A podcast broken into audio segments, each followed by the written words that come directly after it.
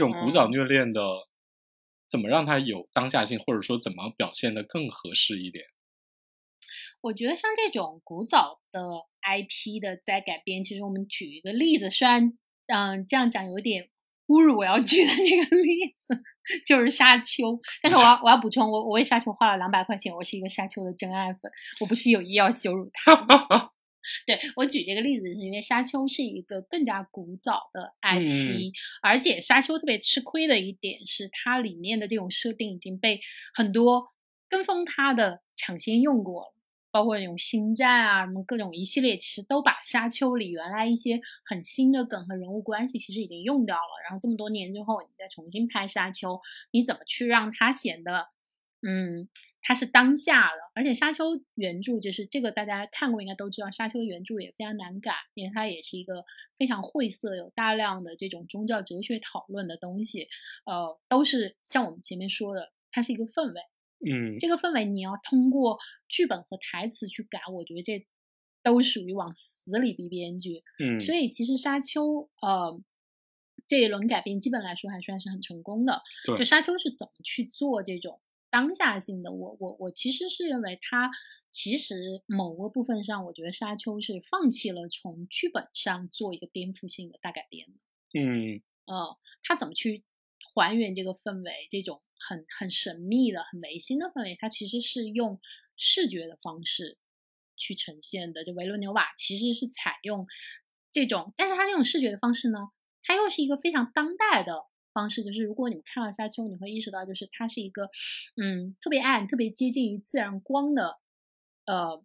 这样的一个打光。但它这种打光其实是这几年或者说现在的技术工业进展到现在。你才能够这样花了大笔的钱和大批的打光，而形成仿佛没有打光的，嗯，这样的效果，这个是很当代工业的。其次是他的一个选择，是他在主角上他选了甜茶，甜茶是一个非常非常当下的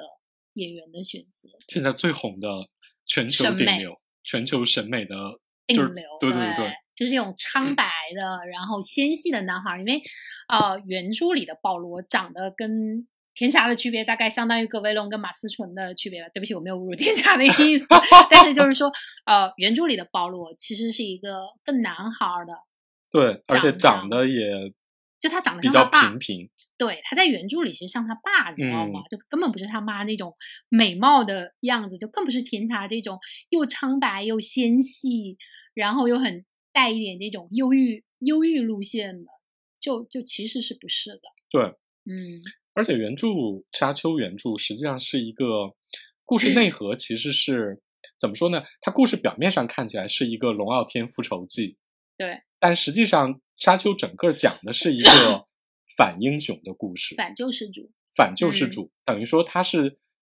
我在写一个龙傲天，但是我处处告诉大家，这个龙傲天是不可能实现的。然后呢，他寄予了更多的宗教上的，包括比如说什么环保意义上的之类的故事啊。它其实是非常难改的，但是比如说你看《沙丘》现在这部电影里边呈现出来的，你仍然能看出那个故事内核是一个复仇的故事。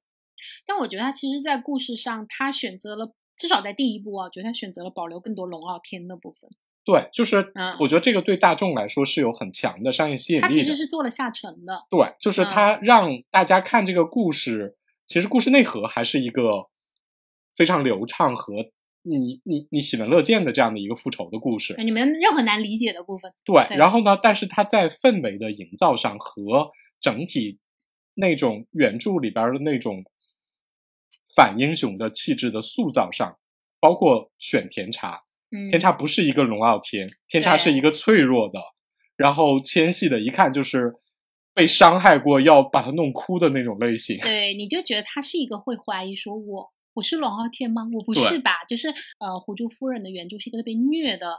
原著，对。但是你把它改甜了。其实《沙丘》也是一样的，就是你原著是一个那么反龙傲天的剧，但是你第一部拍的还挺龙傲天。但是为什么没有任何人怀疑说啊，《沙丘》你你是不是不高级？你是不是把这个改庸俗了？就是因为他用这种特别强烈的视觉语言，包括他那种特别宏大的，有如降临一般的。对，整个沙丘世界。特别几乎完美的给你呈现出来。就是这种宗教的古典的气质，包括你说的这种甜茶的这个人物的选择，就是甜茶站在那儿，你就不相信他是个龙傲，你就是你不会误会他是一个龙傲天。是的，你就不可能相信他是一个就是席席卷整个宇宙，然后最后觉得说我要我要征服这个世界的那种龙傲天啊！你就觉得他哪怕征服了世界，他对自己内心也是有怀疑的。对，他就他还确实，虽然他是一个很当下审美，但是你说他去演一个像拥有着哈姆雷特特质的男孩儿，你觉得也是对的。对他他又有那样的古典的气质，所以他其实是在故事做了下沉，但是他在这个视觉语言和呃，但演员也算是视觉语言吧，嗯，他选择用视觉语言去还原这个原著的氛围和这种气质。所以你看，就是你总得做一点什么，把原著或者是说你最想表达的精神给呈现出来。对，我觉得《狐珠夫人》就是你把原著最厉害的，或者说最明显的那种虐恋的气氛给你，你在故事情节上没有支撑，然后说到演员和制作 也完全对，我觉得就是哦，视觉确实是一个，就是你你脱离影视工业，如果你脱离了视觉只谈只去谈剧本，我觉得这个是不对和不友好的。而你知道《狐珠夫人》的每一章没有任何地方，我觉得我要定格下来看，我觉得哇，我可我刷刷手机听一下台词，我能看完全部。我觉得这个是是是很有杀伤力的。对，这就是我们说的这种大 IP 或者说比较古早的大 IP 改编的时候，你的视觉语言或者说你要呈现出来的这个整个世界，要给大家一种当下的，或者是说，我觉得我值，尤其是比如说讲到《狐珠夫人》，这是九州系列里边儿第一部写鲛人的，就是类似于美人鱼世界的这样的一个小说。然后呢，你 你看完第一集，你就会非常失望。啊、嗯，就是他第一集，就我们前面说了，他还挺用心的，没有说一上来就大女主，然后省掉这种水戏。但是他的问题就是，那个水戏你怎么看水下戏，你都觉得像在水下写真摄影棚里拍。对，你就觉得是一个棚里拍的，然后后期贴了个景，然后因为然后董璇演的那个那个角人，你知道我嗯看了想什么？我当时想，所以我是梦回二零零八在看《西游记》续集吗？那是董璇，那是董璇。哦、我的天呐！你对是，就是他的那个造型，他的那个表情，那个妆妆容啊，我真的觉得就像《西游记》后续一样，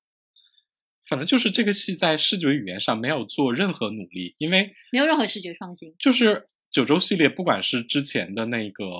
大陆系列，就是包括呃《海上牧云记》，包括那个《九州缥缈录对》，它那两部戏至少我竭力去呈现了一个新世界的完整的构架和风情，然后包括另外一个很红的而且那的，两个戏都是花了大价大钱拍实景的，对，就一上来的我恨不得那个草原那个航拍十几分钟，但是这也没有必要啊，虽虽然没必要，但但是我看出你花钱了。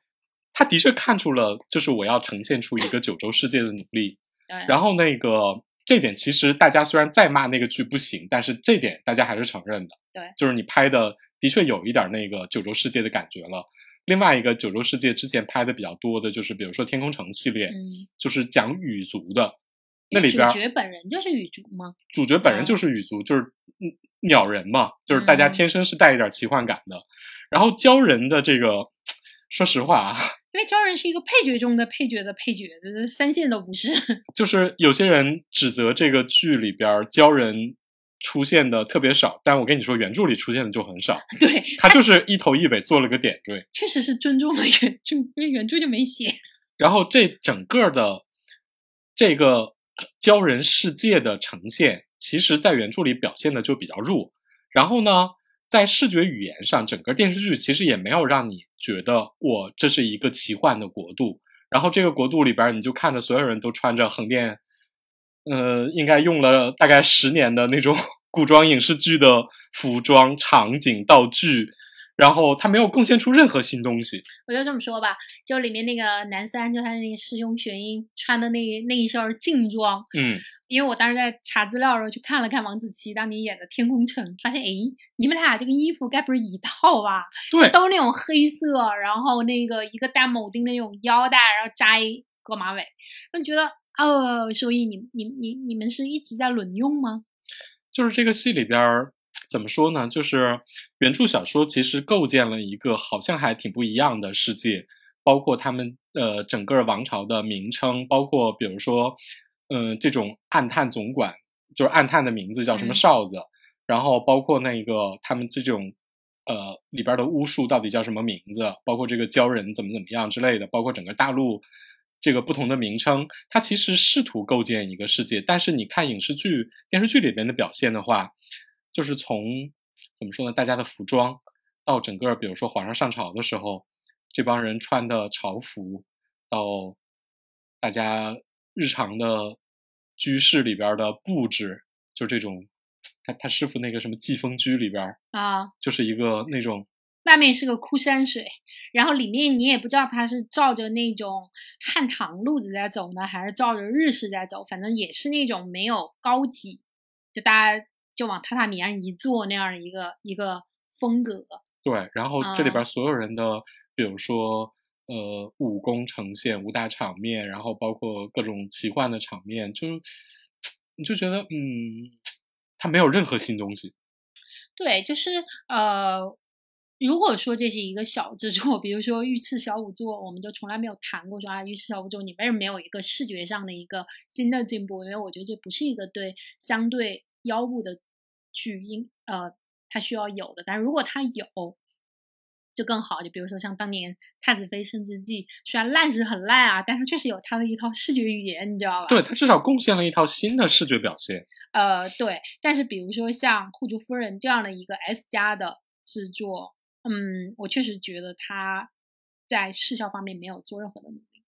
我们回顾一下这两年的，比如说奇幻或者仙侠类的剧啊，红了的，最终成了的，一定是在视觉或者是整个世界的呈现上，其实是贡献了一些新东西的。他们都是有专门视觉设计吗？包括我们之前说过的，像香蜜，香蜜啊，也是一个一直在虐啊，疯狂的虐。那香蜜贡献了一个，比如说像花神界。对吧？对这种百花星球，然后那个包括说更早一点的那个《三生三世十里桃花》，演的是《三生三世十里桃花》，就是它确实是带动了一波这种。呃，我觉得它甚至是影响到了一些古风的摄影和古风古风的服装的一个潮流。对啊，你想那个桃林，这是从此之后就是在所有的古风摄影里边都必备，半永久了。甚至那个什么桃花酿都后来都流行起来了。呃，对，它确实是把桃花这个已经被遗忘了很久的中国式的这种浪漫道具重新引入到这种修仙里。至于现在四个剧好像都有半边桃林，然后包括。这个虎珠夫人的又出现了这个对一束花，你知道吗？哎呀，就是这种日式庭院里边一定要摆一个这种，那那到底是桃花还是什么花？反正就是一棵大花树，看上去跟三十三世十里桃花一模一样那种感觉。对，甚至说我们之前面只有这棵树吗？可能这个树比较便宜吧。我们刚才回顾了一下，我们甚至想说，我们之之前，我们我我们之前觉得不太好的那个一个仙侠剧《千古血尘》在。一开始也试图呈现出一些，比如说它有点像那种新中式建筑的一个，就那种像太空飞碟一样，就是结结合了太空飞船 UFO 和中式建筑的那个编织的那个那个那个房子。对，就是虽然它真的很丑，你一看就是啊，剧组还是努力了。虽然努力的水平你非常怀疑，但是你能看出来大家在努力，表现出说我要贡献一点新东西出来。但胡珠夫人。就《胡珠夫人》连里面连那个女二戴的那个冠，我都想，诶，这真的不是《香蜜》里面杨紫戴过的那个冠吗？然后《胡珠夫人》里边就是你想，一一一朝的皇帝跟他最好的王爷自己的总管两个人正上元节出去逛街，戴着面具，我心想，那个面具在淘宝上大概卖，应该如果批发的话，应该两块钱一个吧？他还给了若干特写镜头。对，这个剧还特别爱给。面具做特写，我想，如果你的面具这么重要，我觉得你是不是应该好好设计一下？也不一定就要很贵，比如说像嗯《大明宫词》里面那个赵文卓戴的那个面具，那个昆仑奴面具，哇，你知道吗？就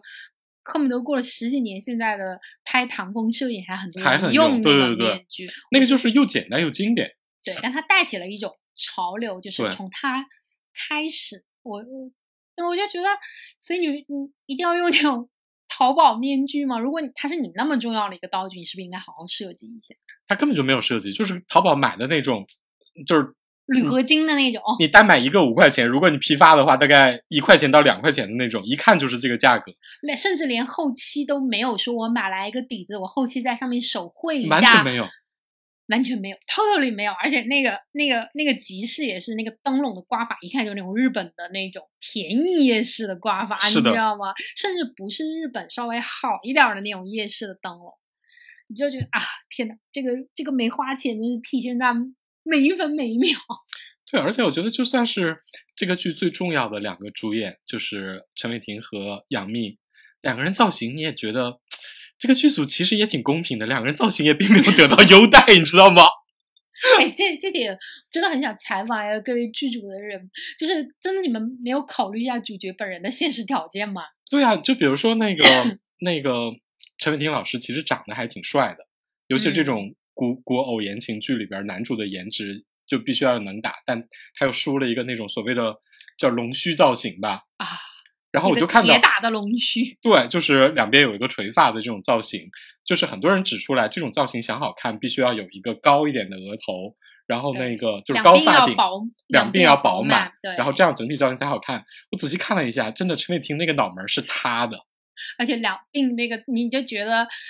那个两两鬓的那个头也完全包住脸，显得脸很大。但是你想想陈伟霆本身的条件，对我心想陈伟霆老师真的还挺帅的。然后也有非常多性感的，然后有魅力的这种这种画面贡献给大家。怎么在这剧里边你就觉得嗯？而且那两条龙须也非常的粗，你知道吗？非常假，你就觉得拿拿吹风吹都很难把它吹起来。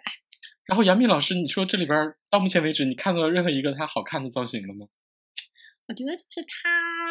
甚至都不是她特别好的。状态，大家有的时候的打光甚至都会显得有一点疲惫，就是你能看出那个眼眶有点下线了。是的，所以我觉得他在这个里面用了那种特别浓密的假睫毛，我倒不觉得像我们像我们前面嘲笑女扮男装，但我觉得它是有很实际的作用，就是它是为了把眼皮撑起来，嗯，就 是不要让这个眼皮耷拉的感觉那么明显，是那种少女式的那种不灵不灵的感觉，就是她她要那个效果，嗯，但我觉得不是他最能打的戏。完全就觉得说他在强撑演一个少女啊，对，而且真的他在里面脖子前倾的太厉害了。就整体这个戏的 说到了演技啊，就是嗯，造型是真的有点没有花钱，就就就完全没有花钱。对，但是演员，如果你说钱花在了演员身上吧，那。就这么说吧，我看完了这个《湖州夫人》，看了好几集之后，我就觉得我我受到了太大的伤害，以至于我不得不把《继承之战》又 翻出来看了一下，然后这点就被虫儿嘲笑了我。你这太不公平了！拿一个全员演技逆天的美剧，然后顶配制作，然后那个豆瓣评分九点几，然后 m d b 评分都有八点几的剧，然后来比 《湖州夫人》的演技。哈哈哈 不，因为因为为什么呀？是这个中间有有一场戏是皇帝跟这个呃，就陈伟霆演的这个方建明两个人正面硬刚，嗯，就是皇帝责备他说，都是因为你的原因让我失去了爱人，你现在有什么资格厚着脸皮来跟我说让我如何如何？嗯这场戏呢，其实是嗯挺考验陈伟霆的演技，因为他在这一场戏里是没有台词的，对，就全靠他本人的肢体和他的眼神去演。啊，我觉得我为了公平一点，我真的是逐格逐格的看了这场戏，看了三遍，然后我就想看看，咦，他是不是有给什么细节，是不是有给什么肢体的语言来体现他的这种隐忍、内敛、被伤害了，但是我又，呃，我又还对我眼前这个人有非常深的感情和内疚，最后发现什么都没有，他的眼睛里真的什么都没有。就是你把那一张截下来，你就说他当时在想今天晚上吃什么，我都信。就是我为什么要举《继承之战》的例子，就是因为我们前面在吹《继承之战》的时候提了很多次，就是他的他那个男主 Kendall，就是其实他有很多场戏跟这个是很像的，就是他没有太多的台词，他完全只能靠他的调动他的表情、他的眼神的变化和他的身体去体现他的沮丧和压抑。比如说我们前面说的。嗯，你是能够看到他从离开了人，然后到自己独处的时候，那个肩膀是怎么一点一点的窝下去或垂下去的。但这个里面我真的仔细看了很多遍，陈伟霆演的那个角色的方建明离开皇帝时候，他的那个脖子和他那个肩膀那个背没有任何没有任何变变化吧？没有任何的变化，包括他离开皇帝那一瞬间，他有重新戴上了面具，因为面具在这里面也是一个梗嘛，就是他意味着他不想面对的一个他愧疚的过去。嗯，呃，其实这这个戏是跟我们前面说的看到的那个走路那个戏是非常像的。对他们其实心理上是相通的。是的，但他真的他完全完全的没有调动他的身体语言去去演这个角色，他就是在走走完这场戏，就感觉演员其实没有对这场戏没有做任何准备，就是他没有任何设计。上一秒导演说开戏了，然后嗯往那儿一坐，然后这场戏没有台词很好，然后嗯结束。对，就是他真的你没有任何的层次，没有任何的设计而且你要说就是拿《继承之战》，我觉得还是有点有点太顶配了啊。啊。OK，就是国内也有很多这种戏啊，就比如说当年那个演技类的节目里边儿也也也拿出来作为片段演过的一个张译和任素汐演的那个，有一个那种去参加核工业，丈夫是一个去参加那个核导弹研究的研究嗯员，嗯。然后呢隐姓埋名，然后跟妻子离散，后来两个人在公交车上碰上了。嗯。然后张译演的那个丈夫呢，就一句话也不能对任素汐说，但是他又 任素汐又不断的追问他这些年去哪里了，就是张译是一句台词都没有，然后要演出那种内心的各种，我我很无奈愧疚，但是我又不得不这么做，然后但我又特别爱你，我我舍不得你，就是那个也是，就是中国演员也能够达到，可以，就是如果你用心如果你用心的话也可以的，就是甚至后来那个演技类节目里边演这些的时候，有一些演员我觉得演的也还过得去，也是年轻演员。甚至都不说这个，我们就说一下，呃，对比的说一下这个霸道霸道总裁，这个只是结婚关系里面的王子琪，这也是我们要就便讨论一个问题，就是呃，如果你是一个还不错的演员，或者对自己有要求的演员，然后当你发现自己身处一个烂戏的时候，你应该怎么做？我我确实觉得，我看了这个戏对对王子琪的好感，其实有点大于他在呃御赐小舞作里，啊、对，因为其实小五座我觉得大家都还蛮认真的，御赐小舞作整体大家都演得很认真，就是整个演员之间的互动是很包括主。创，我觉得也就是他的整个导演啊、编剧啊什么的，我觉得是配得上这个演员的努力的。而且整个御赐小舞作里边那个角色，就是那个那个王爷的角色，跟嗯那个演员本人的气质其实是啊比较合的。是公鸡法脸嘛，对，对就一脸正气的那种脸。对。然后这个里面呢，他其实演的是一个二次元性的演法，他演的比较像就是前两年的那个《金秘书为何会这样》里面的那个韩国霸总，就是那种还挺自恋的一个人格，就是还有点儿挺挺挺挺逗的，就有点儿有点儿哈士奇化吧。对，对，就是其实一个让你有点尴尬的那种霸总，他非常不哎日常。呃，对，就是这个演的不好是什么样呢？大家可以参考一下，就是黄晓明老师当年演韦小宝的时候，不要黑我们黄晓明 老师。对对对，其实黄晓明老师人很好，也非常诚恳。我我一直觉得黄晓明老师很努力。呃，这这另外一个低配的版本不就是那个热巴和那个啊，黄景瑜，黄景瑜演的那个戏啊，？对，跟这个这个什么总这个只是结婚的关系，其实有点像像，对，就都是一个时装公司的一个总裁，然后女方是一个设计师，对，就都是这种组合，然后两个人都是一开始欢喜冤家，然后到后面有一种这种契约关系，不得不绑定嘛，嗯，啊，那个就是一个演的非常糟糕的演员，本身也不太努力的版本。对然后在这个只是结婚的关系里边，王子琪演的这个霸总呢，虽然角色的设定和情节有特别多尴尬的地方，台词也都特别中二，对，但是呢，演员本身靠自己啊，我觉得还演的自然了很多。你就觉得演员真的是每一秒都在在努力就是他把。那么尬的台词，就是他尽量的给他说的，还像一个这个角色要说的话，而且尽量的说让这个人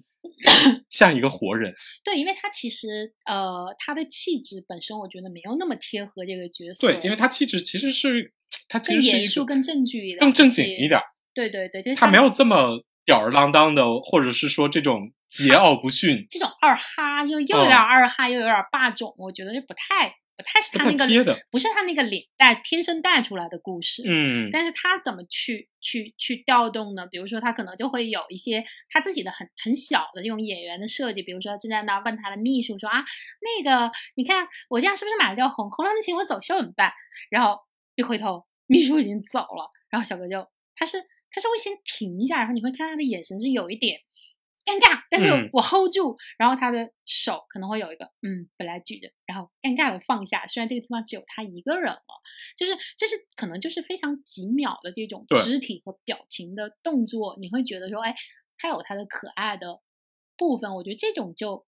需要是演员本人有一点设计的。对，就包括你讲台词，我觉得王子对琪讲这种霸总台词，他不像比如说那个黄景瑜讲这种台词的时候，他就很还有放杨洋老师，对他们都很放，就是他们知道我要演一个邪魅捐狂，我要演一个你看我霸总吗？对，但是呢，王子琪演霸总，他就相对收一点儿，就像正常人说话一样去说。虽然你觉得他有点尴尬，但是呢，你如果接受这个设定的，你也觉得他是一个活人。他就是像一个你经常会见到那种普信男的夸张版本，就是他不招不招人讨厌，他有他那种就他带一点那种二哈气质，你就原谅他，就啊，你人男人至死是少年嘛。虽然在里面他的台词真的有特别可怕，说你敢动我的女人，你知道那句话真的对，真的念出来，你都觉得好丢脸啊！你你没法想象出演员是怎么很认真的把他演的。我我觉得这点真的是演员专业功功力在调动，不是说他演的就像我们前面说，比如张译、任素汐这种都是非常好的演员啊。我觉得王子奇跟这个里面这个女主演可能到不了这个程度，但是呢，确实在他们能够拿到的这个本子和这样的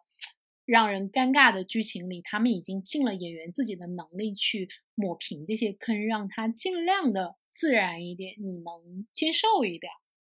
我觉得这就是演员有意识的在用演技去弥补其他的不足。就是我要对这个角色负责，我尽量贡献出我演技，让他看起来像个真人，或者是说让他更完整或者更更更丰满一点儿。那比如说像杨幂和对，就前面我们说的那个，这种真的你要说他特别好也没有，可能他就是个七十分，但你觉得他努力了。但这个里面的杨幂跟陈伟霆真的，杨幂和陈伟霆就真的是，嗯，就是开工了，然后嗯结束了，反正就不贡献任何演技。